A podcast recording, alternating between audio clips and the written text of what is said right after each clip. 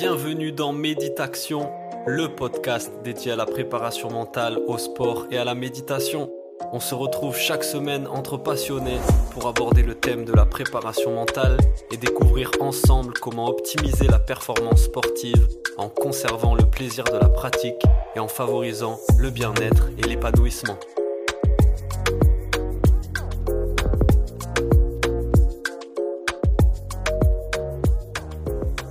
Et bonjour à toutes et à tous, bienvenue dans le podcast Méditation, le podcast dédié au sport, à la préparation mentale et à la méditation. Aujourd'hui, un nouvel épisode avec un nouvel invité. Aujourd'hui, je reçois Raphaël, qui est coach en préparation mentale, spécialisé dans les sports de combat. C'est lui qui est derrière la page Instagram La Voix du Mental, à travers laquelle il nous donne plein de conseils, de réflexions et de contenu sur la dimension mentale et psychologique des sports de combat. Salut Raphaël, bienvenue dans le podcast Méditation. Salut Paul, bah, écoute, merci de ton invitation. C'est avec, euh, grand plaisir. Euh, de pouvoir échanger avec toi. Donc euh, merci, merci à toi d'avoir euh, m'avoir invité. Je t'en prie, bienvenue. C'est un plaisir pour moi aussi de te recevoir. Je suis impatient de pouvoir échanger avec toi là sur la préparation mentale, spécifiquement dans les arts martiaux et les sports de combat. Est-ce qu'avant qu'on attaque les questions, tu peux te présenter rapidement pour les auditeurs? Alors, je m'appelle Raphaël, j'ai 35 ans. Euh, je suis père de deux enfants, je suis marié et euh, aujourd'hui, comme métier principal, je suis fonctionnaire de police dans un à la, compagnie Sinophile de Paris, dans le, groupe euh, recherche de produits stupéfiants. Et à côté de ça, j'exerce le, en tant que, coach mental. plus particulièrement, je m'occupe de, de pratiquants de sport de combat c'est surtout axé sur euh, le MMA, euh, jiu-jitsu brésilien, tout ce qui est, on va dire, le sol, euh, box taille, K1, voilà, un peu tous ces sports-là, mais on va dire que ça, semble pas mal le MMA ces derniers temps. Donc voilà, mhm. c'est plus qu'une passion, voilà, ça, m'occupe une grande partie de mon temps. Et aujourd'hui, c'est ça que je suis en train de développer justement à travers la voie du mental. Yes, génial, excellent, on va pouvoir en parler justement. et par rapport à la voix du mental, tu as choisi d'écrire la voix du mental V-O-I-E et non pas V-O-I-X, car on associe souvent le mental justement à cette petite voix dans notre tête. Est-ce que tu peux nous expliquer pourquoi toi tu as choisi la voix V-O-I-E Je pense que c'est pas anodin. Exactement, parce que le, pourquoi la voix, c'est que c'est un c'est un chemin qu'on emprunte et qui est euh, un peu comme euh, comme euh, qu'on fait toute notre vie au final. c'est que c'est un chemin qui nous conduit à quelque part. Et le mental, c'est tellement vaste, il y a tellement tellement de choses, tout le monde peut y mettre un peu ce qu'il veut. Surtout aujourd'hui, avec tous les domaines qui existent, on peut y mettre beaucoup de choses, des bonnes et des moins bonnes. Et donc, le principe de voix, c'est que tout le monde peut l'emprunter, tout le monde a sa voix. Il n'y a pas une voix meilleure qu'une autre. Euh, le but, c'est de trouver la sienne, euh, celle qui nous conduit, bah, ce qui, ce qui nous correspond le mieux au niveau mental. C'est pour ça que ça rejoint à chaque fois ce que je dis. Le but, c'est pas de trouver les outils miracles. Euh, même si aujourd'hui c'est un peu ça, c'est tout le monde veut trouver la technique, la stratégie, qui permettra de tout, tout changer, tout révolutionner. Sauf qu'ils en oublient, beaucoup de gens en oublient eux, qu'est-ce qui est bon pour eux. Et donc le principe d'une voie, c'est ça, c'est de trouver la sienne et trouver ce qui nous permettra de, d'appréhender son mental correctement, on va dire. Yes, donc euh, en observant et en découvrant la petite voix de notre mental, on trouve notre voix du mental et celle qui va nous aider à progresser, à performer. Hmm. Est-ce que juste avant, on peut aussi revenir sur ton parcours un peu, toi justement, comment tu en arrivé à la préparation mentale? Est-ce que tu as été sportif toi aussi? Est-ce que tu pratiques euh, du sport? Alors, euh, pour mon parcours, euh, déjà à travers mon métier, bah, j'ai dû toujours, toujours plus ou moins faire du sport, pratiquer régulièrement, que ce soit pour euh, se maintenir à niveau et puis pour passer des tests, différents tests.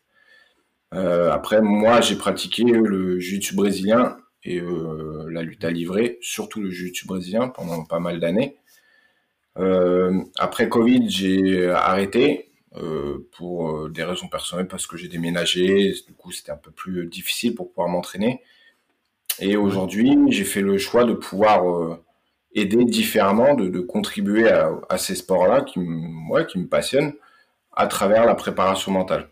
Euh, le terme préparation mentale reste assez, assez vaste, mais on va dire que c'est les problématiques que moi j'ai rencontrées, que moi j'avais, qui m'ont poussé à essayer de creuser pourquoi j'avais ce type de problématique. Donc c'est là où on, touche quelque chose d'intéressant, c'est que sans avoir eu ces problèmes, euh, j'aurais jamais cherché à trouver ces solutions-là. Et c'est ce qui m'a permis de vouloir creuser beaucoup plus loin que simplement la préparation mentale pour justement bah, aujourd'hui trouver des solutions qui euh, bah, que moi à l'époque je n'avais pas forcément ou que je, ne trouvais pas forcément.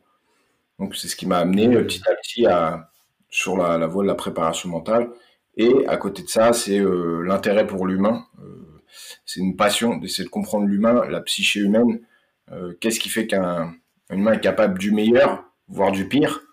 Qu'est-ce qui fait que certaines personnes sont capables face à des événements, par rapport à leur vécu, par rapport même à des traumatismes, d'en tirer le meilleur, d'en faire des choses vertueuses, ou d'autres, eux, vont rester bloqués, vont, vont en pâtir toute leur vie et euh, n'arriveront pas à accéder bah, à certaines choses. Donc, euh, c'est un réel attrait pour l'humain.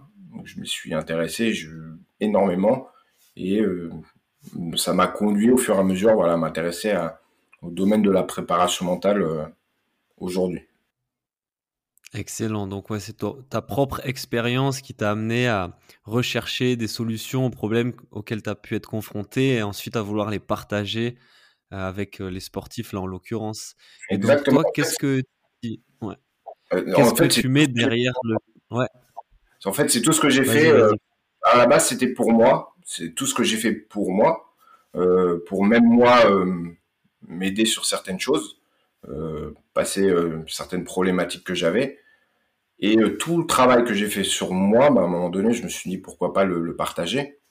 c'est de l'avoir d'abord expérimenté. Et je pense que c'est la base. avant de proposer des choses, avant de vouloir mettre des choses en avant, ne pas les avoir expérimentées, se contenter peut-être d'avoir juste lu et de, retransmettre comme ça, je ne pense pas que ça soit la meilleure solution, puisque bah, euh, en expérimentant,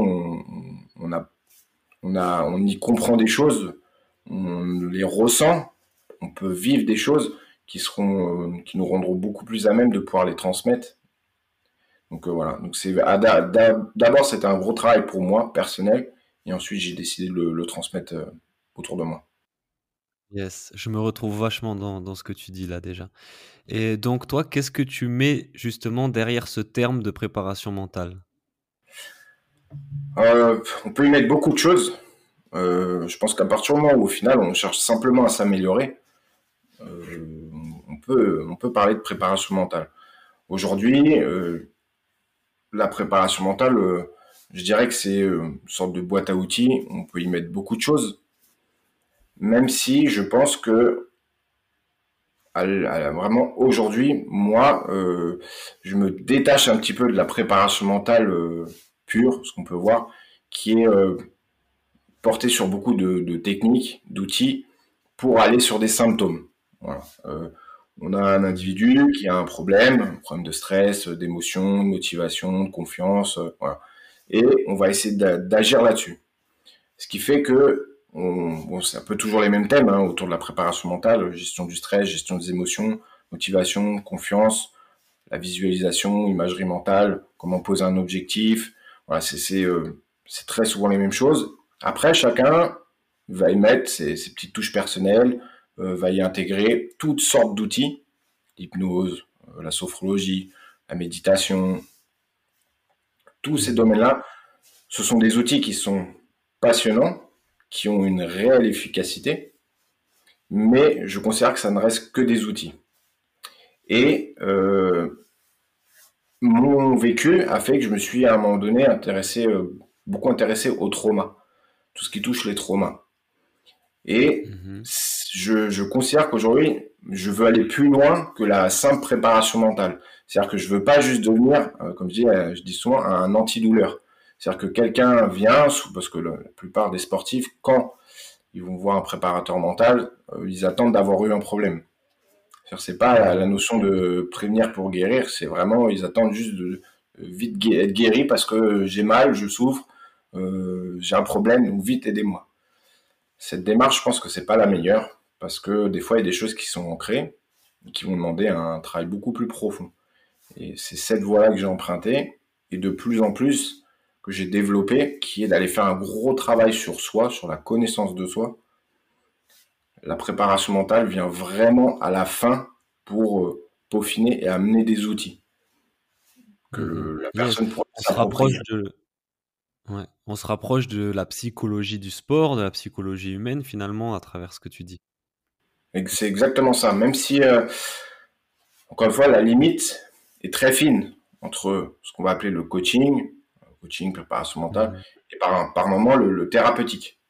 Euh, c'est mmh là l'importance, je pense, que toute personne qui se lance dans la préparation mentale ne se contente pas que de faire ça que de euh, voilà, j'ai fait une préparation, une formation de préparation mentale et euh, voilà, je me contente que de ça et puis je vais aider. C'est beaucoup trop, beaucoup trop limité parce qu'en face, on a des individus, on a des êtres humains avec tout l'ensemble qui sont constitués, leur vécu, leur passé, leurs blessures, leur, leur, leur trauma, tout ce qu'ils ont. Et un individu qui vient voir pour une problématique, sa problématique, généralement, c'est qu'un symptôme. C'est juste un. C'est la tête de l'iceberg, quoi. C'est il vient, j'ai ça. Mais quasiment systématiquement, les, les, blocages viennent bien, bien, bien en dessous. Donc, euh, mm-hmm. à tout moment, euh, si on maîtrise pas ces petits outils-là, si on se contente de, de voilà, de, pas forcément creuser à ce qu'il y a autour, on peut justement euh, lever des lièvres. C'est on va on peut amener à graver certaines problématiques, creuser certaines, certaines problématiques qui pour moi peuvent être encore plus néfastes pour un sportif en tout cas. Ouais, ouais, excellent, c'est excellent ça. Et donc toi, par exemple, dans l'accompagnement d'un sportif, toute cette phase-là, on va dire, je sais pas, de lucidité, d'introspection, elle prend une importance, elle prend vraiment de l'importance et du temps avant de passer à on va bosser sur ta motivation, sur ton activation, etc. Exactement. la métaphore que je donne, c'est demain, tu as une gazinière, tu as le gaz qui est allumé et ça se met à prendre, il y, a une fuite et ça prend un peu feu. Donc au début, tu viens, tu cherches un peu à éteindre, tu prends de l'eau, tu éteins, tu, voilà, tu, minimises. Et au fur et à mesure, le gaz, il va augmenter, augmenter à un moment donné, les, flammes deviennent énormes. T'auras beau jeter des verres d'eau, des verres d'eau, des verres d'eau. Euh, le problème n'est pas euh, d'essayer de l'éteindre, c'est le gaz. Si tu coupes pas le gaz, t'auras beau passer euh, ton temps à acheter des verres d'eau, ça va durer des, des, années, des années. Cette, cette mhm. notion, c'est de les outils, les techniques sont bien, vont apporter des solutions très souvent, mais on se retrouve généralement dans une problématique qui est ça va marcher une fois, deux fois. Et sauf que le vrai problème, la racine du problème, comme elle n'est jamais traitée, un peu comme une tumeur, bah, à un moment donné, elle va grossir. Elle va grossir. Mhm. Et ce problème, il va se mettre à déborder peut-être dans la vie privée, dans la vie professionnelle, ou dans d'autres euh, sphères de son sport. Et euh, tant qu'on continue à vouloir mettre des outils, des outils, des outils, bah, ce qui se passe, c'est qu'on a des sportifs qui vont euh, utiliser l'imagerie mentale, la gestion du stress, les techniques de respiration, et le jour où ça marche pas, parce qu'ils se sont dit, ah, bah tiens, les deux dernières compétitions, j'ai réussi, ça allait, puis là, ça, ça marche pas. Ben, ah, bah, finalement, ça marche pas sur moi, c'est peut-être pas la bonne solution, donc je vais essayer autre chose. Alors après, on passe à l'hypnose, on passe à la sophro. Et en fait, une fois qu'on a tout fait, ben, on se dit, ah, putain, bah, je, suis bloqué, en fait. Il y a rien qui marche et mon problème, il a fait qu'empirer. Et c'est ça que moi, aujourd'hui, je, je, veux éviter et qui m'a. C'est pour ça que ça m'intéresse le moins, c'est que je veux vraiment aider aller à la cause, à la racine des, problèmes, et ça demande de faire un gros mmh. travail sur soi. Ça faut en avoir l'envie, mais les leviers d'action sont bien plus puissants, puisque après, c'est rien de cause à effet. C'est à partir du moment où on agit là-dessus, tout ce qui en découle va forcément être impacté, modifié et transformé. Donc, c'est le choix que j'ai fait, et aujourd'hui, c'est là-dessus principalement que je travaille. Yes, super intéressant. Et c'est vrai que par exemple, sur euh, ce que tu peux partager sur ta page La Voix du Mental, il y a toujours des, des, contenus assez intéressants justement sur ce, finalement des interrogations, s'interroger sur soi-même et pourquoi j'adopte tel comportement, pourquoi j'ai telle attitude face à telle situation. c'est ça, c'est cette interrogation qui va t'aider à, bah, te connaître mieux et à, expliquer pourquoi tu agis ou réagis de telle ou telle façon. Exactement, c'est exactement ça. je, pense que euh, en plus on y gagne au-delà du sport. Euh, c'est dans notre vie de tous les jours, mmh. puisque euh, le sport est qu'un moyen d'exprimer certaines choses, mais euh, généralement on va retrouver des, problématiques similaires dans la vie privée. Et donc, se comprendre, bah, c'est comprendre ses fonctionnements et euh, c'est pouvoir agir, c'est pouvoir mettre en, place des choses euh, qui vont nous aider à nous améliorer. C'est là où les outils vont venir vraiment être peaufinés, en fait, vont être la, un peu la cerise sur le gâteau.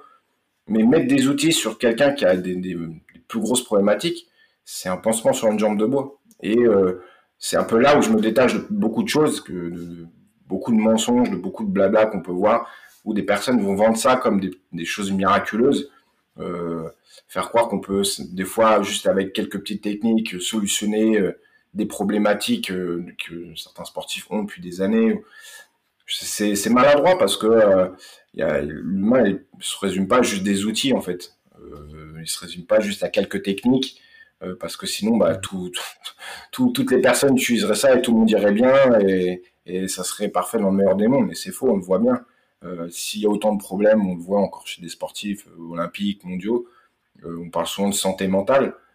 ces personnes-là sont encadrées, ils ont des, des, personnes qui leur disent, bah voilà, utilise l'imagerie mentale, la visualisation. On se rend compte que si on parle de santé mentale, c'est qu'il y a des choses qui sont bien plus profondes. Et moi, c'est là-dessus en tout cas que je cherche à travailler. Ah, c'est super intéressant, super intéressant, Raphaël. après cette bonne introduction, du coup, on va rentrer un peu dans le vif du sujet des arts martiaux et des sports de combat parce que bon, la, préparation mentale du sportif, elle peut être globale à tous les sports, mais chaque sport, un peu discipline, peut avoir ses spécificités. Et justement, dans les sports de combat, dans les arts martiaux, c'est justement il y a quelque chose il y a des choses de très spécifiques. Et donc, selon toi, quelles sont justement les spécificités de ces des sports de combat, des arts martiaux et donc, comment tu adaptes le travail de préparation mentale par rapport à ces spécificités? Du coup, ça fait lien avec ce que je te disais tout à l'heure, qui est les sports de combat, ils ont cette particularité euh, d'aller confronter l'humain à quelque chose de très primaire, qui est le fait de devoir se battre, se défendre, euh, au sens euh, instinctif. On, on, rentre dans quelque chose qui est de l'ordre de la survie. C'est pour ça que les, le MMA ou tous les, sports qui est autour de ça, ils vont aller chercher des choses que euh, certains sports ne, vont pas amener, ne vont pas, euh, ne vont pas aller chercher. Euh, hmm. Je ne minimise pas, ça n'a rien à voir. C'est juste chaque sport est différent, chaque sport a ses particularités, mais en l'occurrence, les sports de combat vont te confronter à des choses très primaires qui sont bah, un peu la, la, peur de mourir au sens où je vais me battre et je risque de prendre un chaos, je risque d'être blessé. C'est très primaire. L'instinct, c'est un instinct de survie. C'est euh, je vais me battre. Mhm. Et donc ça va aller chercher mhm. chez ces personnes-là des, choses très profondes. Et c'est là que euh, ça fait lien avec ce que je te disais tout à l'heure, qui est pourquoi aujourd'hui je me suis intéressé à aller chercher ce travail sur la connaissance de soi et de faire un travail beaucoup plus profond que simplement des outils parce que euh, ça va faire remonter beaucoup de beaucoup de, choses au niveau émotionnel, beaucoup de peur, des choses très primaires, des choses qui sont assez euh, assez instinctives, qui, vont être de l'ordre vraiment du, comme on dit, des comportements très, euh, très reptiliens. Hein. c'est des peurs et ces peurs-là, apprendre à les gérer, les comprendre, vont permettre au final aux combattants d'exprimer euh, leur niveau, leur potentiel euh, de la meilleure façon possible. Parce que aujourd'hui, moi, ce que j'ai pu euh, remarquer, c'est que tout le monde ne fait pas ce genre de sport de façon anodine. Rentrer dans une cage, aller se battre, recevoir des coups, c'est pas anodin c'est pas une partie de plaisir et ce que ça va aller chercher au niveau émotionnel, c'est assez fort.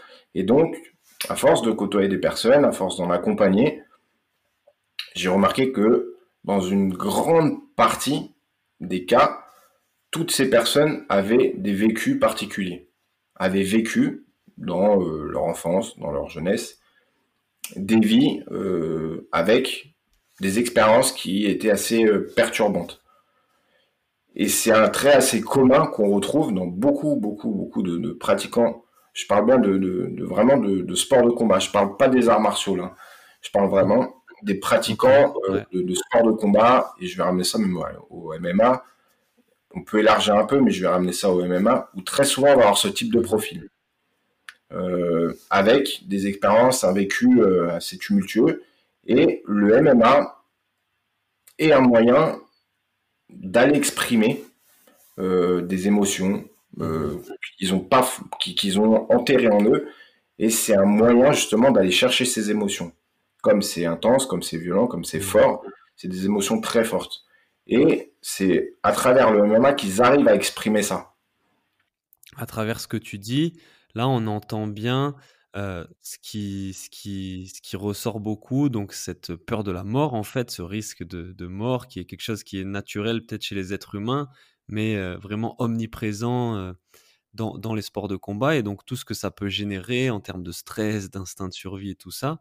Est-ce que tu peux expliquer justement vraiment quel impact ça a sur la dimension psychologique et quels obstacles du coup ça amène par rapport à la performance après sportive? Ouais, quand, je parle de, la peur de la mort, en fait, déjà c'est inconscient. Bien sûr que, enfin, il y a très peu de personnes qui, quand elles rentrent euh, dans le cas, quand ils vont combattre, vont se dire je vais mourir. On parle de choses qui sont archaïques, c'est-à-dire que notre système nerveux autonome, notre fonctionnement interne, euh, c'est beaucoup là-dessus que je travaille, qui est, euh, qui est, qui représente vraiment la base de qui nous sommes, c'est de notre fonctionnement c'est euh, notre système nerveux qui, lui, fonctionne dans un mode qui est danger-sécurité. Il est uniquement là pour nous maintenir en vie.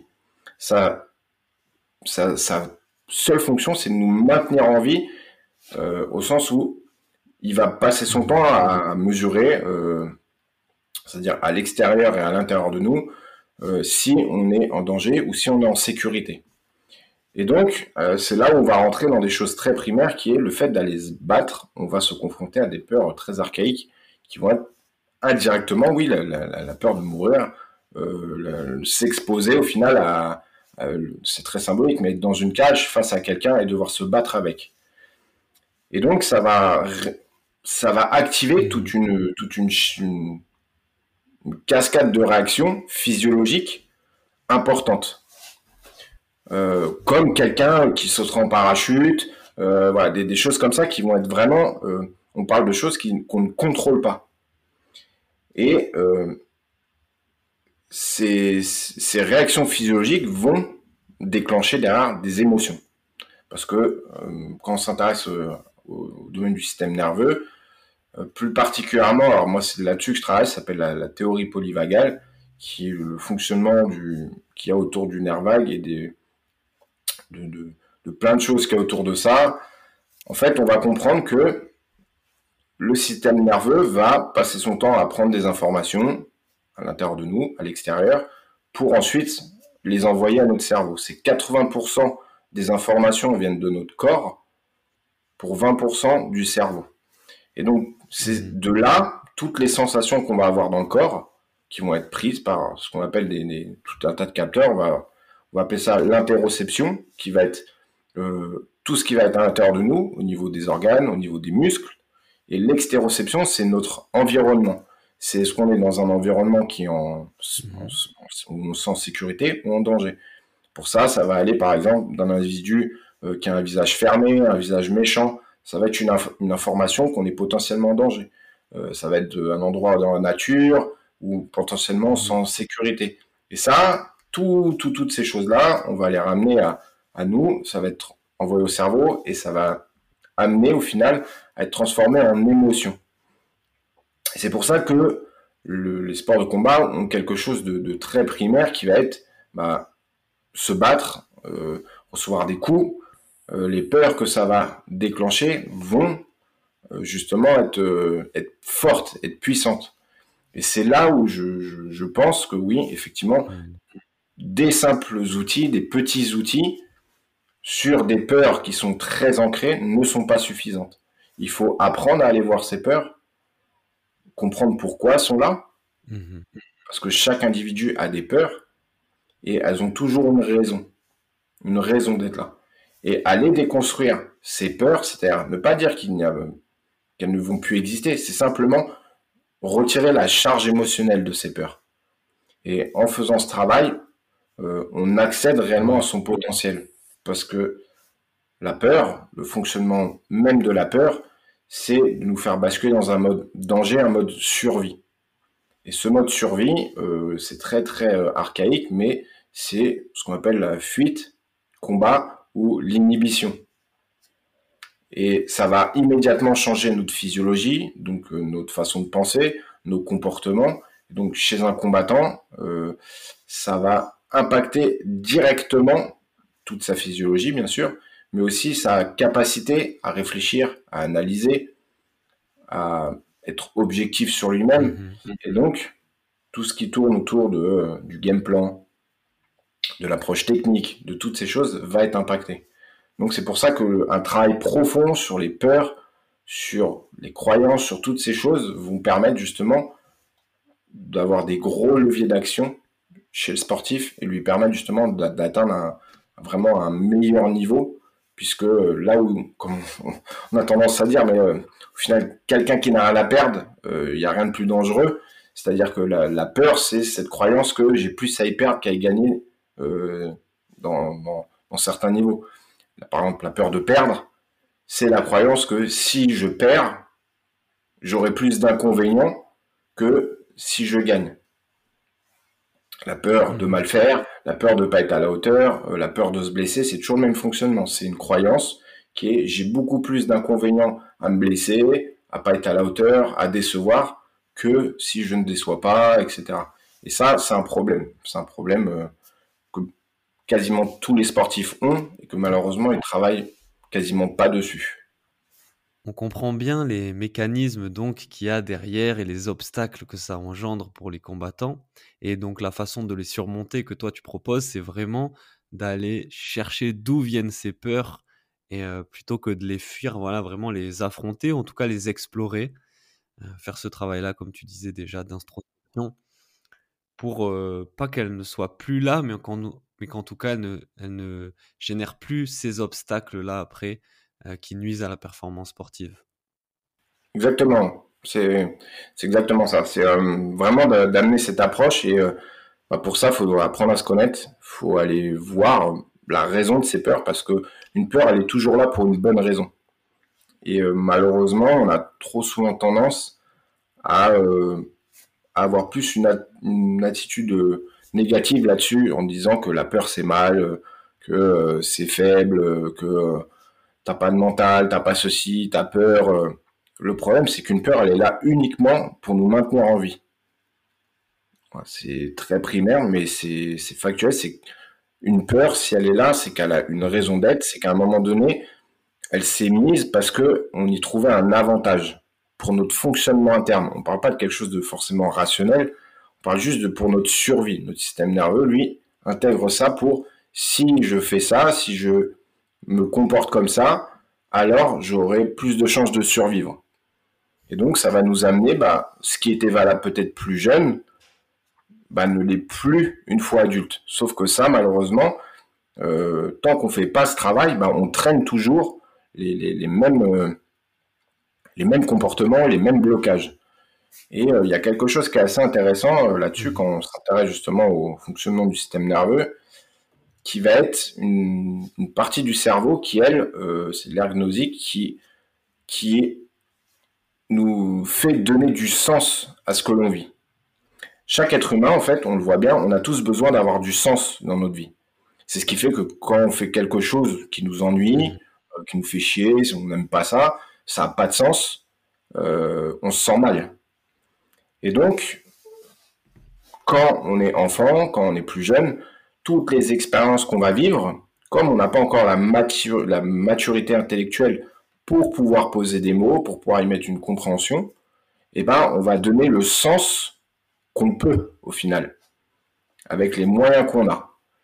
Et très souvent, bah, le sens qu'on va y donner n'est pas forcément le mieux, n'est pas celui qui va nous, nous, apporter le, plus de résultats au final, puisque ça va être uniquement basé sur euh, la notion est-ce que je vais souffrir, est-ce que je vais pas souffrir, est-ce que je me sens en sécurité ou est-ce que je suis en danger? Et donc on va créer des, des, au final, on va mettre du sens et donc de là on va créer des croyances. On va commencer à créer des peurs. Mhm. Et c'est ça qu'on se retrouve euh, adulte avec ces croyances, ces peurs qui ont pris racine au final dans notre enfance sur des choses qui aujourd'hui ne sont plus du tout avérées, puisque elles sont pas forcées d'être vraies, elles peuvent être totalement euh, inventées au final, et euh, c'est comme un, énorme caillou dans, une chaussure qu'on traîne toute notre vie. Et c'est là-dessus en fait que j'insiste beaucoup, qui est si on va pas au cœur de ça, essayer toutes les techniques de, préparation mentale, d'aller mettre euh, voilà tous les outils qu'il y a au final. Sur certaines, ça va pouvoir soulager, mais ça ne va jamais aller aussi loin pour pouvoir justement faire péter ces peurs-là, ces croyances.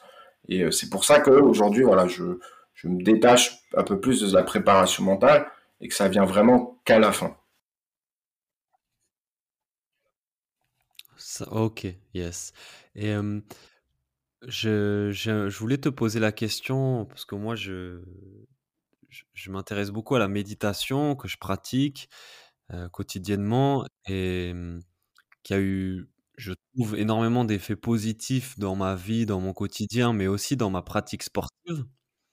Et donc, je voulais savoir, donc, à part bah, tout ce travail que tu fais en amont, donc j'ai bien compris, qu'il est hyper important pour poser les bases après d'un travail de préparation mentale et aller chercher la performance. voilà. Toi, qu'est-ce que tu penses justement de l'utilisation de la méditation dans la préparation mentale du sportif? Si tu l'utilises, comment tu fais et quels effets tu as pu constater toi sur la performance des sportifs que tu accompagnes? La méditation, je pense que c'est un, un excellent outil comme euh, mhm. on pourrait parler d'hypnose, euh, de la sophro. Ce qu'il faut, c'est que la personne à qui on propose de faire de l'hypnose, que ça lui convienne, de l'adapter à qui elle est, et de lui rendre agréable. C'est-à-dire qu'une personne qui a tendance à être un peu hyperactif, quand je dis hyperactif, c'est au sens qui a tendance à être agité, à avoir un système nerveux très actif. Avoir ce truc de, vouloir toujours bouger, qui aime pas les choses trop calmes, posées, qui a tendance à être beaucoup dans l'énergie. Ces personnes-là, quand on va leur proposer de faire l'hypnose, ça va être des fois une forme de contrainte parce que rester assis, pas bouger, faire ça, ça va être difficile pour eux. Donc, il va falloir trouver des moyens un peu détournés. Et euh, c'est pour ça qu'on rejoint un peu la, méditation, la pleine conscience, qui va être, euh, pour moi, c'est pas forcément rester assis, et euh, faire ce travail-là. Ça peut être de leur amener de la conscience dans leur corps. C'est-à-dire quand tu fais une activité, quand tu fais ta séance de sport, quand tu vas marcher, quand tu, quand tu te laves, quand tu brosses les dents, peu importe, c'est d'apprendre petit à petit à porter ton attention sur tes sensations, sur ton corps, à ramener ton attention sur toutes tes sensations, sur ce qui se passe dans ton corps. C'est un moyen euh, détourné de ramener la méditation chez certaines mmh. personnes je pense que c'est, euh, encore une fois, tous les outils sont efficaces à partir du moment où on les met dans les bonnes mains et que les personnes arrivent à se les approprier. Parce que dire à quelqu'un que fais ça et euh, c'est la meilleure méthode et tu verras, ça va être, si il n'arrive pas à l'intégrer, si ça ne correspond pas à ses attentes, à ses besoins, à qui il est, euh, il fera ça à contre-coeur, il fera pas ça avec l'envie, et ça va perdre tous les effets bénéfiques. Il le fera comme, euh, voilà, j'ai coché une croix, ça a été fait, et basta. Maintenant, la méditation, tout ce qui se rapporte à la méditation, ça a des énormes avantages, euh, maintenant qui sont prouvés par des tonnes d'études, de livres, il y a il y a des, tonnes d'ouvrages de, là-dessus qui montrent hein, tous les bienfaits au niveau physiologique, euh, psychologique, au niveau de la santé. Donc, c'est même plus à démontrer. C'est de, de, réussir à se dire, bah, pourquoi je veux en faire? Je dirais ça, si j'avais à proposer à quelqu'un, c'est bah, pourquoi tu, pourquoi tu veux faire ça? Pourquoi tu veux l'intégrer?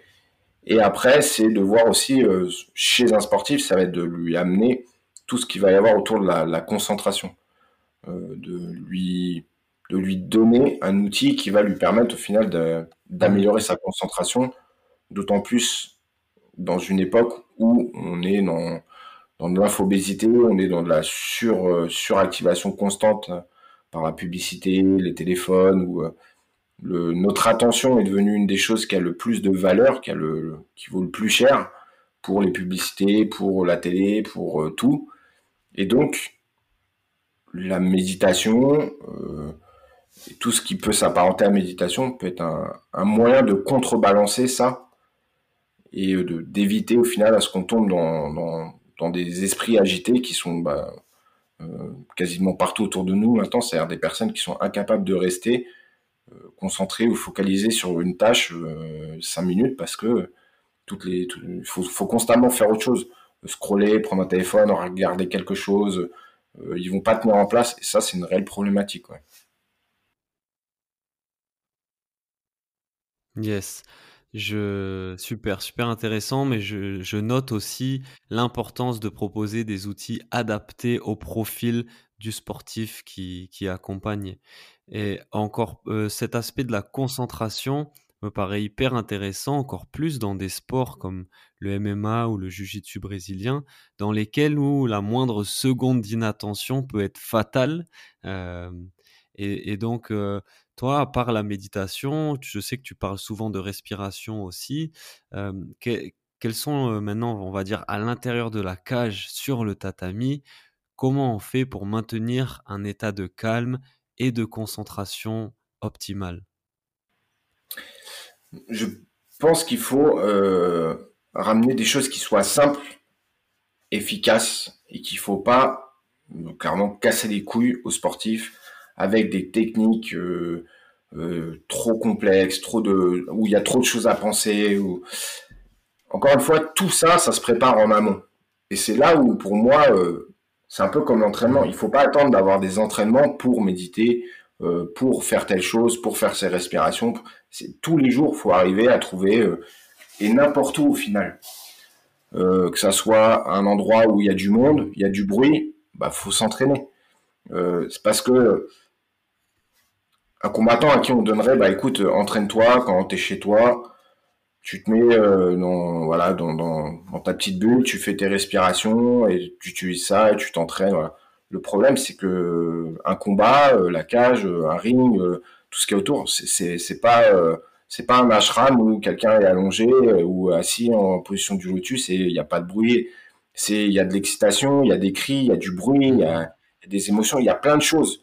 Et donc ça sera inapproprié en fait. C'est comme si tous les jours, je te faisais courir euh, sur de l'asphalte et euh, le jour de la compétition, tu vas courir euh, sur un chemin, c'est plein de boue, c'est de la terre, c'est c'est de d'essayer de se dire que faut qu'il s'approprie mm-hmm. cet outil au mieux et qu'il l'adapte au mieux à qui il est.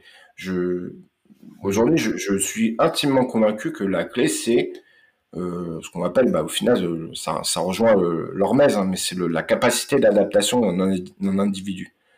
C'est-à-dire que plus il va avoir une capacité de s'adapter à son environnement, et plus il va pouvoir performer. Parce que ça veut dire que tout est en lui. Au sens où, peu importe ce qui se passe autour de moi, peu importe si tu as de la pression, peu importe si c'est un gros combat, peu importe s'il y a du monde, peu importe, peu importe tout ce qu'il va y avoir, il va gérer ce qui est à l'intérieur de lui. Et en combat, je pense qu'aujourd'hui, une des meilleures stratégies à adopter, va être euh, la respiration, euh, simple, basique, euh, ramener une respiration qui soit calme, parce que il y a un aspect aussi qui est physiologique, c'est-à-dire que c'est pas un concept. Tout ce qui peut être de l'ordre du concept peut bloquer beaucoup de monde.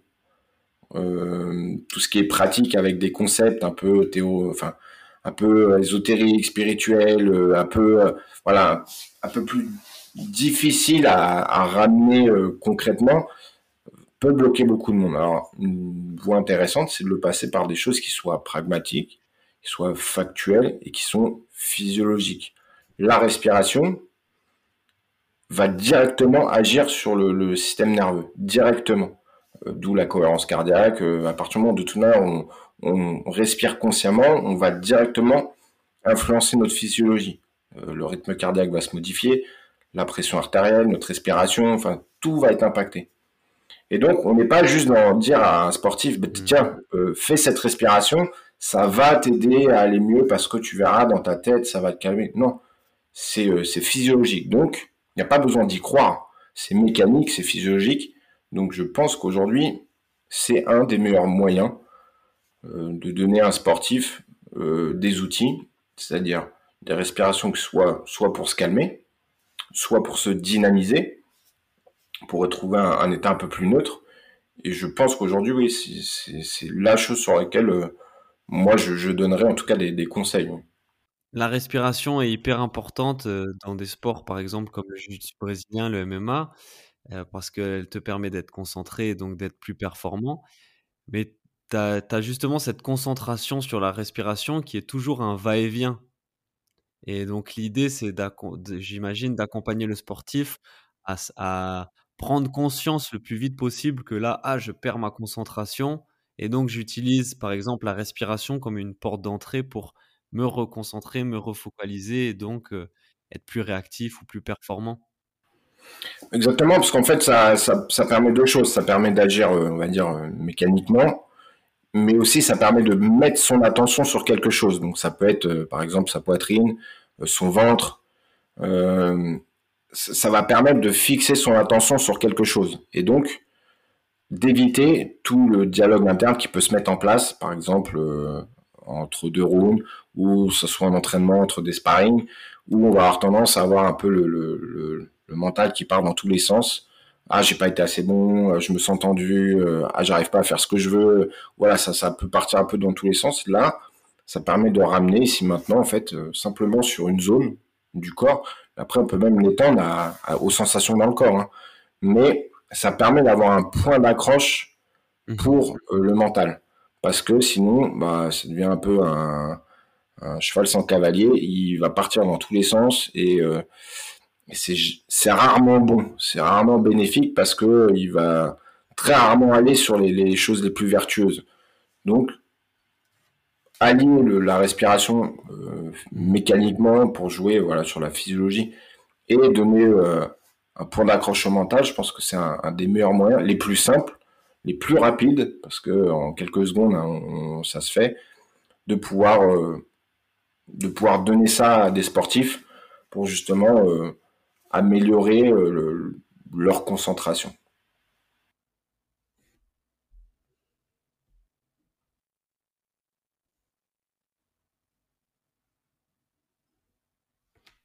OK.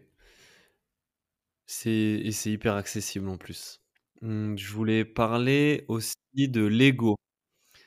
Mmh, c'est un sujet que tu abordes toi aussi, à travers tes contenus et on entend plein de choses, différentes sur, ben, on entend ego démesuré, problème d'ego, mais on entend aussi il faut avoir de l'ego, l'ego c'est important.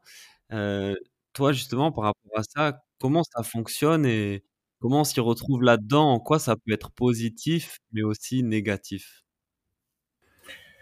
Je pense que tout ce qui est autour de l'ego et l'ennemi, euh, toute la, partie un peu comme ça, euh, je dirais ça se rapporte beaucoup au développement personnel, un peu new age, ésotérique, où voilà, l'ego et l'ennemi, il faut tuer l'ego, c'est beaucoup de conneries, parce que l'ego, s'il est là, c'est qu'il a une raison d'être là. Simplement, c'est juste lui rendre la place qui est la sienne une personne qui n'a pas d'ego, bah, c'est qu'il a, pas de, une sorte de, une conscience de soi. L'ego, c'est le jeu en fait, c'est je suis quelqu'un. Et le, je suis quelqu'un, il, est important parce que bah euh, ça permet de se positionner, ça permet d'affirmer certaines choses, ça permet d'être qui on est. Simplement, il peut très vite prendre une place qui n'est pas la sienne, et euh, c'est là où ça devient mauvais, c'est là où ça devient euh, néfaste. Après, pour ce qui est des sports de combat, encore une fois, c'est plus un ego mal placé qui, qui va porter préjudice à des combattants. L'ego, il va être important parce que il va permettre aussi, ce que je disais, c'est cette affirmation, c'est-à-dire que oui, je, suis quelqu'un, je suis capable de faire des choses, et il est important Maintenant, quand il pousse un combattant à basculer dans des comportements totalement euh, nocifs pour lui, à ne plus être à l'écoute de, ses ressentis euh, profonds, d'apprendre vraiment à, comprendre qui il est, euh, là, ça devient un problème. ça devient dangereux puisque on se, fait duper justement en, pensant que cet ego est, nous, en fait. On s'identifie à l'ego. Alors que non, l'ego, il a sa place, il nous permet de, de, voilà, de, prendre un peu cette position de oui, je, suis un être humain avec euh, des envies, des besoins. Simplement, on peut le voir dans, des sports de combat euh, où parfois certains individus ont, des gros égos, des égos euh, vraiment importants je pense que, encore une fois, c'est tout est une question d'équilibre euh, et que l'ego doit nous servir. Et nous, on doit pas, doit pas être serviteur de, notre ego en tout cas. C'est plus comme ça en tout cas que je vois tout ce qui peut se rapporter autour de l'ego. Ok, ma question suivante, j'aimerais qu'on parle blessure. Outre l'aspect physique, euh, purement médical, on va dire la douleur physique que ça peut engendrer, il y a souvent une souffrance psychologique euh, qui est autogénérée la plupart du temps du fait qu'on peut pas s'entraîner ou pas à fond, qu'on perd aussi la dimension sociale quand on va plus aux entraînements, donc on n'est plus en contact avec les partenaires d'entraînement, etc. On a l'impression de stagner, de régresser, de perdre du temps. Voilà, donc c'est souvent ça qui est le plus douloureux dans une phase de blessure. Qu'est-ce que tu conseilles, toi, aux sportifs, pour mieux gérer cette difficulté-là lors d'une blessure? Bah Déjà, euh, c'est travailler sur la, peur de se blesser. Euh, parce que, encore une fois, c'est ce qu'on appelle ça, c'est bah, polariser, en fait, c'est qu'on on se persuade qu'être blessé, c'est forcément que des, des avantages. Et donc ça va générer bah, cette, euh, cette frustration, euh, parfois cette colère, et euh, après bah, parfois même de, l'impuissance, qui est je suis blessé, donc je suis dans la merde, je vais perdre mon niveau, je peux plus m'entraîner, euh, je peux plus aller au club, etc., etc. Et donc là, ce qu'il faut, bah, déjà, c'est remettre au neutre les choses et faire prendre conscience aux sportifs que derrière cette blessure, il y a peut-être des opportunités qui vont se présenter à lui qu'il n'aurait jamais eu si s'était pas blessé. Parce que aucun événement qui arrive euh, au monde n'est justement euh, polarisé. C'est-à-dire que le bien et le mal euh, sont les, deux faces d'une même pièce. Et il y, a, un principe qui est intéressant, c'est la, la, loi de l'équilibre, c'est que tout ce qu'on perd d'un côté en négatif, on va le regagner de l'autre en positif. Donc aujourd'hui, on peut le voir, combien de sportifs se sont blessés et derrière ont obtenu des résultats qu'ils n'auraient jamais eu. Parce que mhm. ils ont peut-être changé la façon de s'entraîner, ils ont peut-être mis des choses en place qu'ils n'auraient jamais mises, niveau mental, niveau physique, niveau alimentaire. Ils ont peut-être revu leur structure, ils ont peut-être compris qu'il fallait qu'ils prennent plus de temps pour eux, il peut y avoir un tas d'éléments qui font qu'au final, cette blessure a autant d'avantages que d'inconvénients. Et juste de faire ce travail-là, ça permet de montrer au sportif, de lui faire prendre conscience bah, que cette blessure, au final, elle est ni bien ni mal. Elle est juste là, et c'est comme ça. Et derrière, bah, comme on dit, on sait, on sait pas ce qu'on sait pas et ben peut-être qu'il va y gagner des choses que aujourd'hui il n'est pas capable de, comprendre, de savoir. Et juste de faire ce travail-là, ça permet de désamorcer énormément de choses. Et de prendre encore une fois après point par point. Si euh, oui, mais je vais pas pouvoir faire ça. Oui, mais en fait c'est anticiper des scénarios euh, juste parce qu'il voit cet événement à travers un, le spectre, à travers un filtre négatif en fait. Et le, filtre négatif qui s'est mis devant les yeux fait que de toute manière, il ne verra que ça. Il ne verra pas derrière, peut-être que ça va lui permettre des opportunités. Euh, peut-être que cette blessure a fait qu'il n'a pas combattu, qu'il va avoir une autre organisation qui va lui proposer un contrat, que dans cette organisation, bah, il va prospérer et il prendra peut-être une ceinture. Il va peut-être s'améliorer physiquement parce qu'il va revoir sa façon de s'entraîner qui n'était pas la bonne. Toutes ces années qu'il a passé à faire des entraînements qui au final euh, étaient peut-être trop brouillons, où il s'écoutait pas assez. Ces blessures l'a contraint à être plus à l'écoute de lui. Il va peut-être changer de préparateur physique, qui va bah, lui apporter des nouveaux éléments qui vont permettre d'être encore meilleur. Et rien que ça, en fait, ça montre que tout événement, en fait, n'est jamais euh, que négatif. Ouais. Il faut avoir cette lucidité, cette euh, maturité, quoi. Faut le faire. Euh, ouais. C'est tout l'intérêt d'accompagner et de le faire. Et là, faut, c'est, ce travail-là, il se fait, bah, justement, c'est, en grande partie, c'est du, un des, ce type de travail que je fais, c'est euh, à travailler sur les peurs comme ça, d'aller faire ça. Parce qu'il faut faire remonter à la conscience.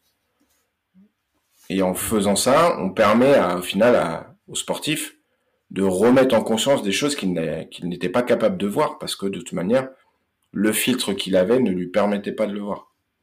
Et c'est là d'être accompagné permet justement de faire ce travail-là. Et de se dire qu'au final, bah, ouais, c'est ok. Yes. Et est-ce que justement la, cette peur d'être blessé ou euh, ce moment où on est blessé, elle vient pas chercher aussi ce ton euh, euh, avant là, concernant la peur de la mort, que base, un blessé ou un homme blessé parmi le groupe, c'est le plus faible et donc ses risques de survie sont moindres. Ça vient pas titiller ces choses-là aussi quand on est blessé? Alors là, c'est pour ça que là on peut aller même dans dans un raisonnement beaucoup plus loin, qui est pourquoi chez, chez beaucoup d'entre nous, la blessure est très mal vécue. C'est qu'elle va faire écho dans, ce qu'on appelle, on a, il y a trois peurs archaïques euh, chez chaque être humain mhm. Qui vont nous faire basculer dans, dans, très souvent dans du stress, dans de l'anxiété et euh, dans, un état euh, un peu d'inhibition, euh, de figement, qui sont euh, le sentiment d'impuissance, sentiment d'incapacité et l'isolement.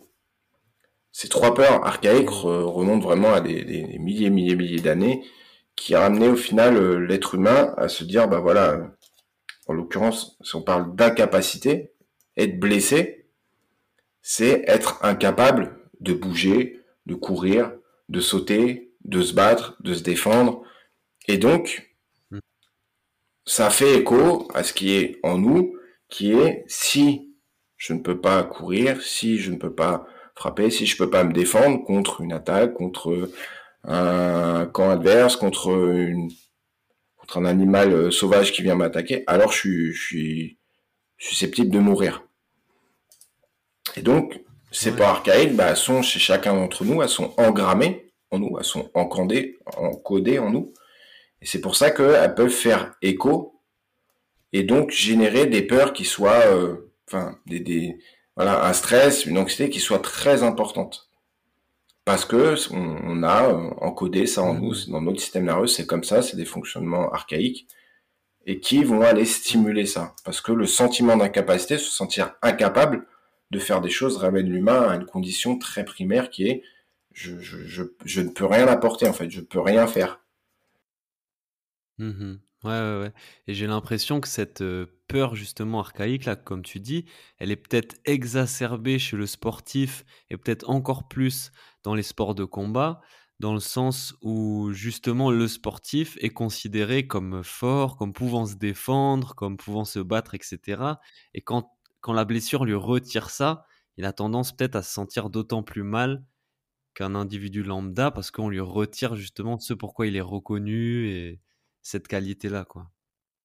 En fait, là, tu fais lien avec quelque chose qui est très intéressant, qui est la, je pense aujourd'hui une des plus grosses problématiques qu'il peut y avoir chez les sportifs, qui est l'identification au résultat. C'est-à-dire qu'en fait, les sportifs ne se considèrent pas comme un individu. C'est pas je suis euh, un tel qui fait un sport de combat et qui a des résultats. C'est je suis euh, combattant, je suis mes résultats. C'est euh, je suis combattant de MMA. C'est je suis combattant. Et ils en oublient qui ils sont réellement, avec leurs besoins, leurs envies, euh, tout, ce qui fait leur identité. Et donc, on va tomber exactement dans ce qu'on voit aujourd'hui, qui est bah, des sportifs qui courent après des titres, après des ceintures, après euh, toutes sortes de, de, résultats, en pensant que une fois obtenus, ils vont enfin être heureux, épanouis, euh, vont avoir enfin trouvé le saint graal qui va faire que leur vie derrière va dérouler.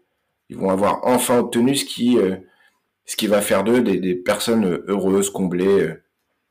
Et ça, malheureusement, c'est la, pire erreur parce qu'au final, un résultat ne viendra jamais combler qui ils sont.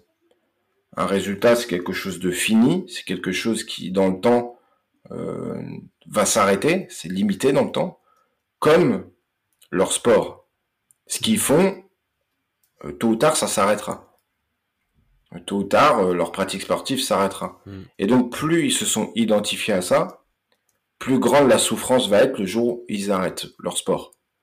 Et donc, pour faire lien avec ce que tu disais tout à l'heure, qui est, quand je me blesse, c'est pas une simple blessure, c'est leur identité même qui est atteinte. Parce que je suis sportif, donc je, je, c'est mon identité. En étant blessé, je ne peux plus être, en fait vu que je peux plus pratiquer mon sport et vu que je suis sportif, bah je, d'un seul coup, c'est comme si j'existais plus. Et euh, que ça soit dans les médias, dans euh, tout, dans mon sport, on parle, voilà, c'est mon identité. Et ça, ça c'est une des plus grosses problématiques qu'on peut voir aujourd'hui, qui est euh, une société où le faire et le avoir est mis en valeur. C'est dis-moi ce que tu as et je te dirai qui tu es. Et c'est terrible parce qu'en fait, on en oublie que bah, d'abord, c'est des êtres humains. C'est une problématique. Les, les, les, réseaux sociaux, Internet contribuent énormément à ça, où les gens vont euh, te donner une valeur par rapport à ce que tu as. Et c'est de la, c'est de la merde. Ça n'a aucun sens, puisque euh, tôt ou tard, euh, le jour où tu t'arrêteras, ton titre, ça sera peut-être un autre qui l'aura. Euh, une semaine, un mois après, tu peux refaire le même combat ta, ceinture, ton titre, tu le perds. Mais c'est pas pour autant que tu n'existes plus, c'est pas pour autant que l'individu que tu es n'existe plus. Et malheureusement, Internet, bah contribue beaucoup à ce, à ce jeu-là, qui est, on s'identifie à toujours ce qu'on fait. Ah, plus t'en fais, plus tu, plus t'en montres, plus tu montres que tu fais des, gros entraînements, que t'es dur, que t'es ceci. Alors plus, plus on donne de la valeur. Et c'est un, un, un jeu malsain parce qu'on peut le voir. Hein, des, il y a eu une grosse polémique pendant un moment donné sur des, des, athlètes euh, mondiaux olympiques qui euh, étaient dans des gros états de dépression après avoir obtenu leur médaille. Et ça montre à quel point en fait bah, l'identification au résultat est, dramatique parce que notre identité devient quelque chose au final de, matériel.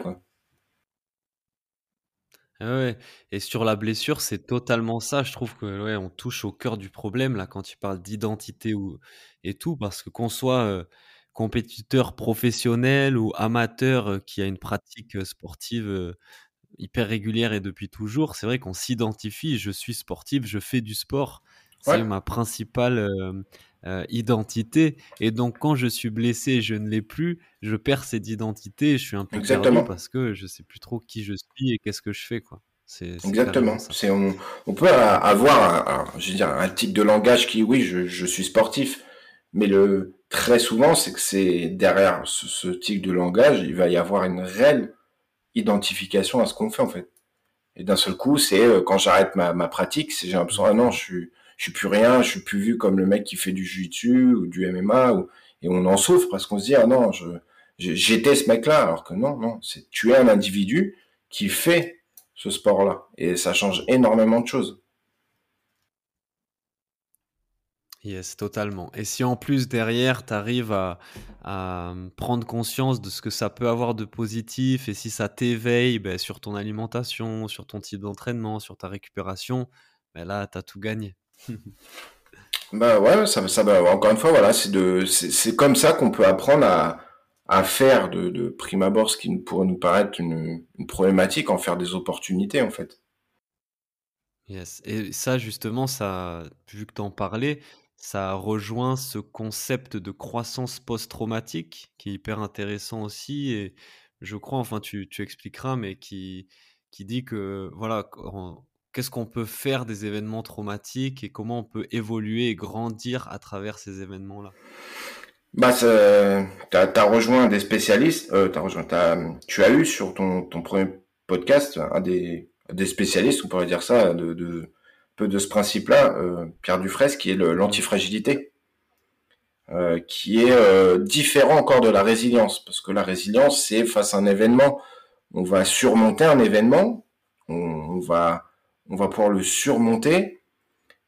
A contrario, l'antifragilité, c'est d'être capable de s'améliorer, c'est-à-dire qu'on va vivre un trauma, une expérience, mais derrière, on va pouvoir s'améliorer.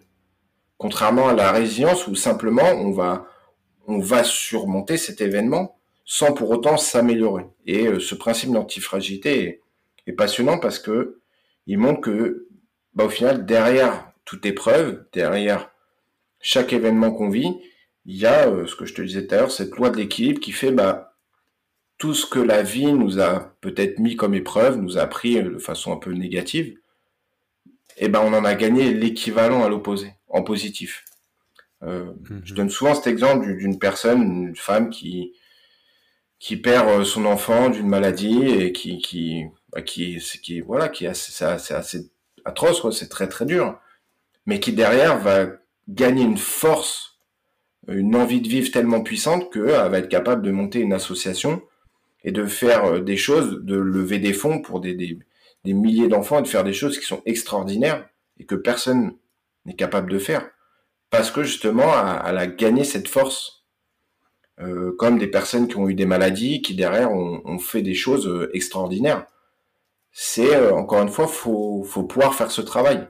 Et à partir du moment où on décide de le faire, on peut y gagner énormément de choses. Ouais, c'est c'est une belle conclusion à cet échange sur la blessure, de dire que voilà, face à une blessure, il faut essayer de rester antifragile le plus possible. Exactement. on voit sur l'épisode avec Pierre Dufresne ou sur Nassim Nicolas Taleb qui a développé ce concept. si vous voulez aller plus loin par rapport à ça, c'est hyper intéressant et applicable au sport à 100%. Quoi. Exactement.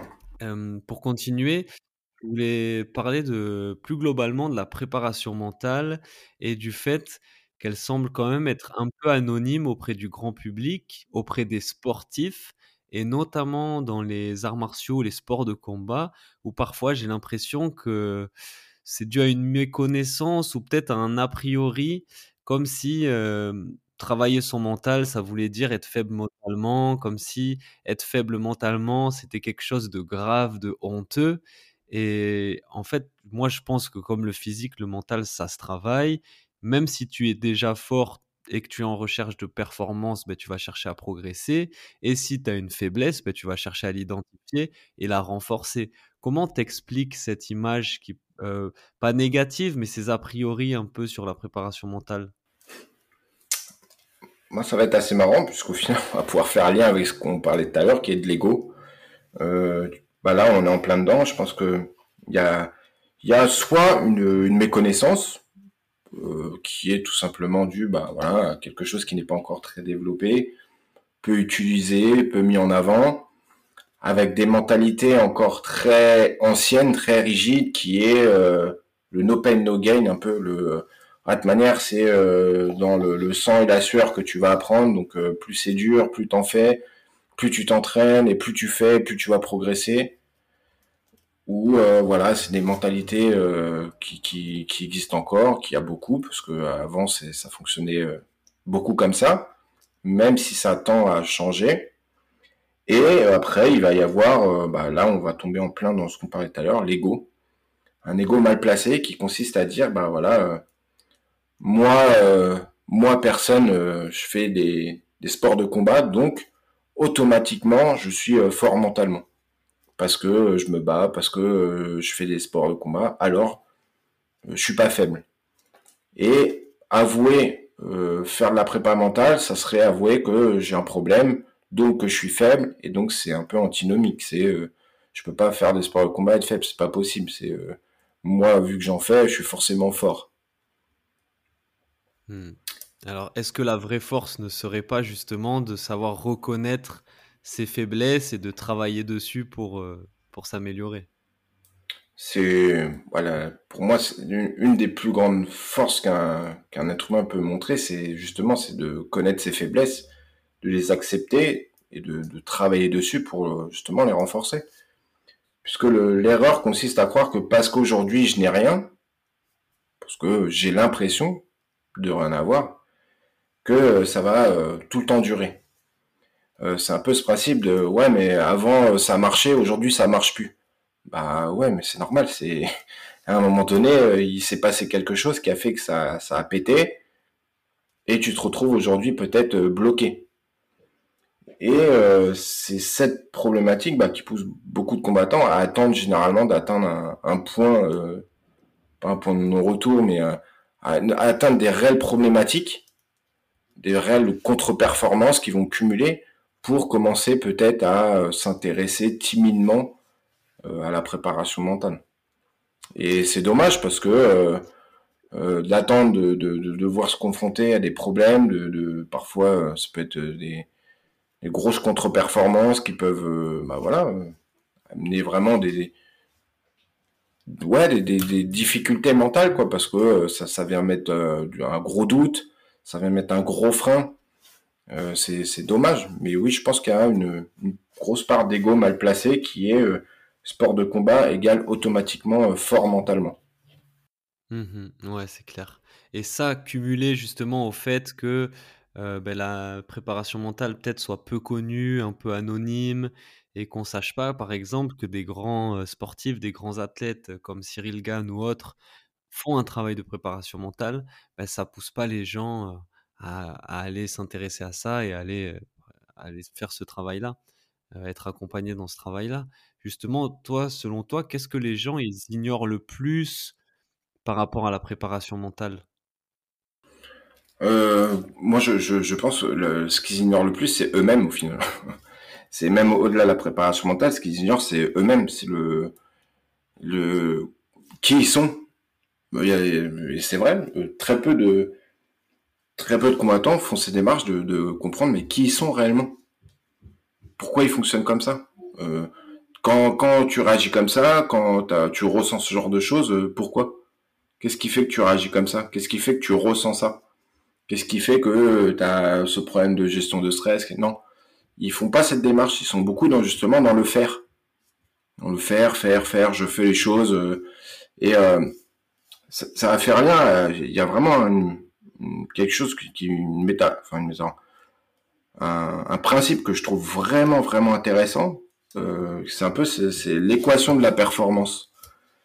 Et l'équation de la performance, en fait, c'est la performance, elle est égale au potentiel de l'individu, moins les interférents. C'est-à-dire qu'en fait, c'est ce qu'on va retrouver euh, chez de nombreux combattants qui est en entraînement, ils sont capables de faire des grandes choses, techniquement, physiquement, mentalement. Et arrivant en compétition, ça pète.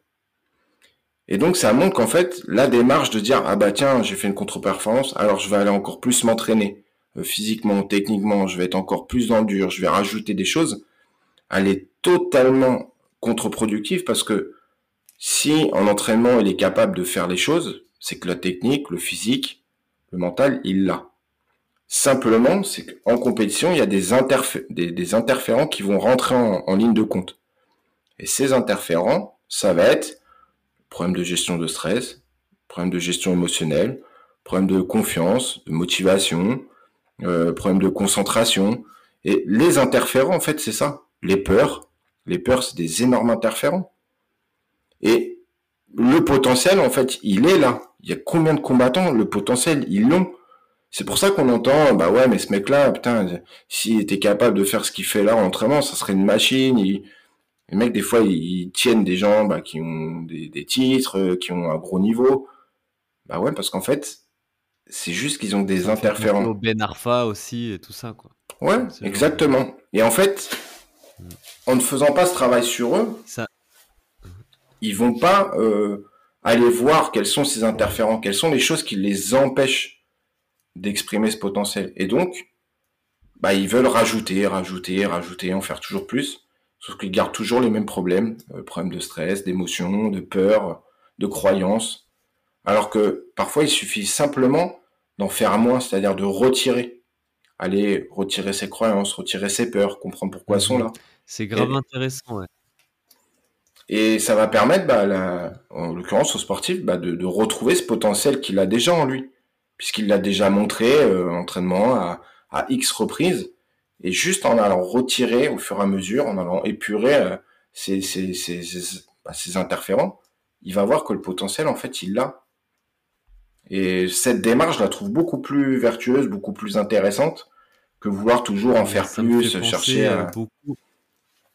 C'est hyper intéressant ce que tu dis là. Ça me fait beaucoup penser au concept de via negativa, qui est aussi développé par euh, Nassim Nicolas Taleb et qui, en gros, euh, défend que dans l'atteinte d'un objectif ou dans notre vie, on va toujours essayer de rajouter, rajouter, rajouter, quand en fait, il faudrait plutôt se concentrer sur enlever les obstacles, les barrières qui nous empêchent d'avancer. C'est bah voilà, c'est euh, voilà, une autre façon de le, dire exactement. C'est adapté du coup au dire au, au, sport, on va dire au combattant, mais au sport. Et je, trouve cette façon de voir beaucoup plus intéressante parce qu'on va dire tiens bah si je cherchais juste au moins aller à retirer un peu ce stress, à retirer un peu ses problèmes de confiance, à retirer ses peurs, juste au moins une peur, on se rend compte que le potentiel, bah, à chaque fois, boum, il reprend jour. On, arrive à le retrouver. Et euh, c'est parce qu'en fait, plus on en met et plus on, c'est comme si on rajoutait des couches et que notre potentiel, bah, on, on le voyait plus en fait, parce que à force, on fait tellement, tellement de choses, euh, des nouvelles techniques d'entraînement, des nouveaux nouvelles prépas physiques, des nouveaux trucs mentaux avec euh, euh, des électrostimulations cognitives, des trucs dans tous les sens.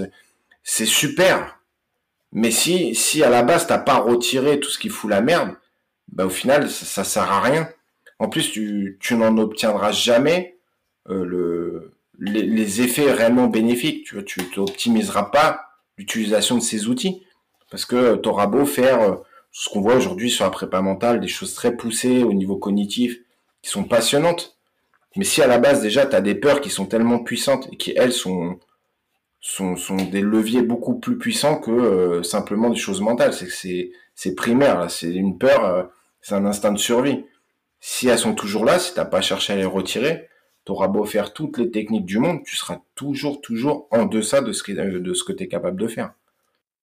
Yes, carrément. Mm toi, par rapport à la, préparation mentale, quelle a été un peu ta plus grande surprise ou on va dire la leçon la plus importante que tu as apprise, en préparation mentale? Quelque chose sur lequel peut-être tu avais une certitude, où tu disais: «Ça, ça va marcher, ce sportif-là, il va faire ci ou va faire ça» et finalement tu as été très surpris par le résultat? Ben, encore une fois, ce que je disais, j'avais mis en place beaucoup de choses avec une combattante. Euh, on avait fait un gros, gros, gros travail. Et euh, ça m'a encore montré bah, que même avec tous les outils, euh, l'hypnose, tout ce que tu voulais faire, bah, quand il y avait un, réel blocage beaucoup plus profond, bah, les outils ne suffisaient pas au final. permettaient d'améliorer, de soulager, mais ils suffisaient pas. Et c'est de là que j'ai encore plus approfondi et que j'ai compris que l'intérêt d'aller aller à, la racine des choses. Et ça, ça a amené vraiment des, des, résultats vertueux et ça a confirmé ce que je pensais, en fait, ce que, ce que je voulais faire. Et euh, ça rejoint ce que je te disais juste avant. C'est que je serais plus dans une démarche aujourd'hui de me dire, avant de chercher à en faire plus, apprends à retirer tout ce qui, tout ce qui te bloque, tout ce qui fout la merde, tout ce qui te, toutes ces choses qui te, qui t'empêchent d'avoir ton potentiel. Et une fois que tu as nettoyé, tu as fait place propre, derrière commence à mettre, à optimiser, à mettre des outils, des techniques, parce que là, tu vas vraiment, vraiment euh, ouais, optimiser pour le coup ton, ton potentiel. Mais euh, pas cette démarche de vouloir à tout prix euh, faire des choses, alors qu'à la base, t'as même t'as pas pris le temps d'aller d'aller retirer ce qui te ce qui te bloque. Mmh ok, très bonne leçon. Merci Raphaël. toi, aujourd'hui, du coup, maintenant, ton plus grand défi, ton challenge là pour la suite en termes de préparation mentale, c'est quoi? Euh, bah, ça va être de continuer à, à peaufiner ce que je suis en train de mettre en place justement sur ce travail sur la, ce que j'appelle entre guillemets la pleine performance. C'est de, faire ce travail sur les individus, d'approfondir encore ce travail pour euh, leur ramener justement cette connaissance de soi, comprendre qui ils sont euh, réellement, leurs blocages, leurs peurs, leurs croyances. Et euh, aujourd'hui, je tends vers voilà construire quelque chose qui soit autour de ça, accompagné de plus en plus de, de sportifs, et à l'avenir, sûrement voilà ne, ne, faire que ça, et pouvoir euh, voilà accompagner un maximum de, de, de sportifs dans cette euh, dans cette dynamique là qui est euh, qui, qui est de leur montrer qu'au final apprendre à se connaître ils y gagneront énormément dans leur pratique sportive mais au-delà de ça dans leur vie. Parce que je pense que c'est important aussi de se dire que oui être sportif c'est bien. Euh, avoir des résultats c'est bien mais ce n'est pas que ça. Il y a la vie à côté aussi. Et se sentir épanoui, avoir une vie dans laquelle on se sent bien, on se sent épanoui, on se sent équilibré, bah ça, ça a une, ça a une forte valeur. Et euh, en tout cas, dans ma conception, c'est plus ça, c'est de, de, de, faire des sportifs qui soient épanouis et qui gagnent dans leur vie privée aussi, pour euh, bah voilà, pour pour euh, pouvoir construire des vies dans lesquelles ils se sentent heureux et se sentent fiers de, de, de faire ce qu'ils font. Excellent, bah, c'est un très très beau message. Et moi, je te souhaite plein de réussite et de belles aventures dans, dans ce travail-là, dans, dans ce bah, Merci à toi. Merci à toi, Juste avant de finir, à chaque fois, je pose trois petites questions pour terminer euh, le podcast. Euh, mm-hmm. mais est-ce que tu voulais rajouter quelque chose, peut-être qu'on n'aurait pas abordé aujourd'hui, qui te paraissait important en termes de préparation mentale? Non, je pense qu'on a, on a parlé de, pas mal de choses. Euh, après, c'est euh, moi si, si je déroule là-dessus, je peux je peux en parler pendant des heures, mais je pense que voilà, j'aurais euh, j'aurais pu apporter voilà ma, ma vision. Faire un épisode pour chaque. Euh, on aurait ouais, ouais, voilà. Pour chaque question, chaque thème. Exactement, exactement. Donc non, non, je pense que ouais, j'aurais fait le j'aurais fait le tour un peu de, de ma vision de la préparation mentale en tout cas. Ouais, en tout cas, moi j'ai trouvé ça hyper intéressant, même impactant, moi personnellement en tant que sportif. Euh, il y a des choses que tu as dites qui m'ont vraiment touché. J'ai trouvé ça hyper intéressant, super bien expliqué et tout. Donc, euh, merci pour cet échange. Maintenant, je merci vais te poser trois petites questions. Je t'en prie, je t'en prie, c'était un plaisir. Je te pose trois petites questions que je pose à chaque fois à la fin du podcast. La première, c'est un livre à recommander. Moi, j'aime bien la lecture, donc je demande toujours si tu euh, Ça s'appelle Guérir par-delà les mots, de Peter Levine. C'est un livre euh, spécifique justement sur les traumas, sur le fonctionnement et euh, sur le fonctionnement du, du, corps, du système nerveux qui, moi, est, je trouve passionnant parce qu'il amène une compréhension euh, de l'humain, de nos comportements, de, de, de, nos fonctionnements qui est, qui est passionnante. Et ouais, si j'avais un livre à lire qui m'a enfin un livre à conseiller qui m'a vraiment énormément apporté, c'est ça, c'est Guérir par-delà les mots. Guérir par-delà les mots de... de Peter Levine. Peter Levine. Ok, parfait, c'est noté. Euh, pour finir, juste si on devait retenir un tips sans redérouler tout ce que tu as dit, un tips en termes de préparation mentale du sportif, si on devait en retenir qu'un, ça serait La respiration. Ça serait le, le, le, le tips à donner, puisque pour moi c'est le plus efficace, le plus rapide, celui qui permet d'agir sur le, le, cœur de notre fonctionnement, c'est-à-dire le système nerveux, c'est euh, la respiration. C'est celui qui va agir tant physiologiquement que psychologiquement, que physiquement. Donc euh, Ce serait apprenez à, maîtriser votre respiration et vous aurez une, porte pour accéder à, à nombreuses choses. Yes, la respiration, c'est la base. ouais dernière petite question, euh, un invité pour le podcast que tu me recommanderais avec qui je pourrais discuter sport, préparation mentale? Euh, euh, Geoffrey Brochet, je te dirais, ce serait un des, formateurs que j'ai eu sur tout ce qui est coaching, préparation mentale, qui pourrait apporter vraiment aussi sa, vision et qui a, vraiment beaucoup de connaissances là-dessus. Donc ouais, Geoffrey Brochet qui est euh, justement le, fondateur de c'est ma puissance mentale. C'est noté.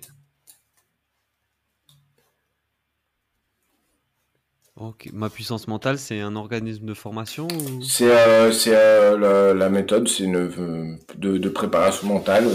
C'est un, un ancien appareil policier formateur qui a monté, qui a créé justement le, ma puissance mentale. C'est la formation en coaching de préparation mentale. Yes, ok, ça marche. Cool, ben écoute Raphaël, merci beaucoup, vraiment merci pour cet échange, c'était hyper intéressant, hyper inspirant. Euh, merci pour ce que tu proposes aussi. Euh, donc euh, sur la page Instagram La Voix du Mental, c'est toujours hyper intéressant. où est-ce qu'on peut te suivre justement? Il y a La Voix du Mental sur Instagram. Est-ce qu'il y a d'autres réseaux, d'autres contenus sur lesquels on peut te suivre?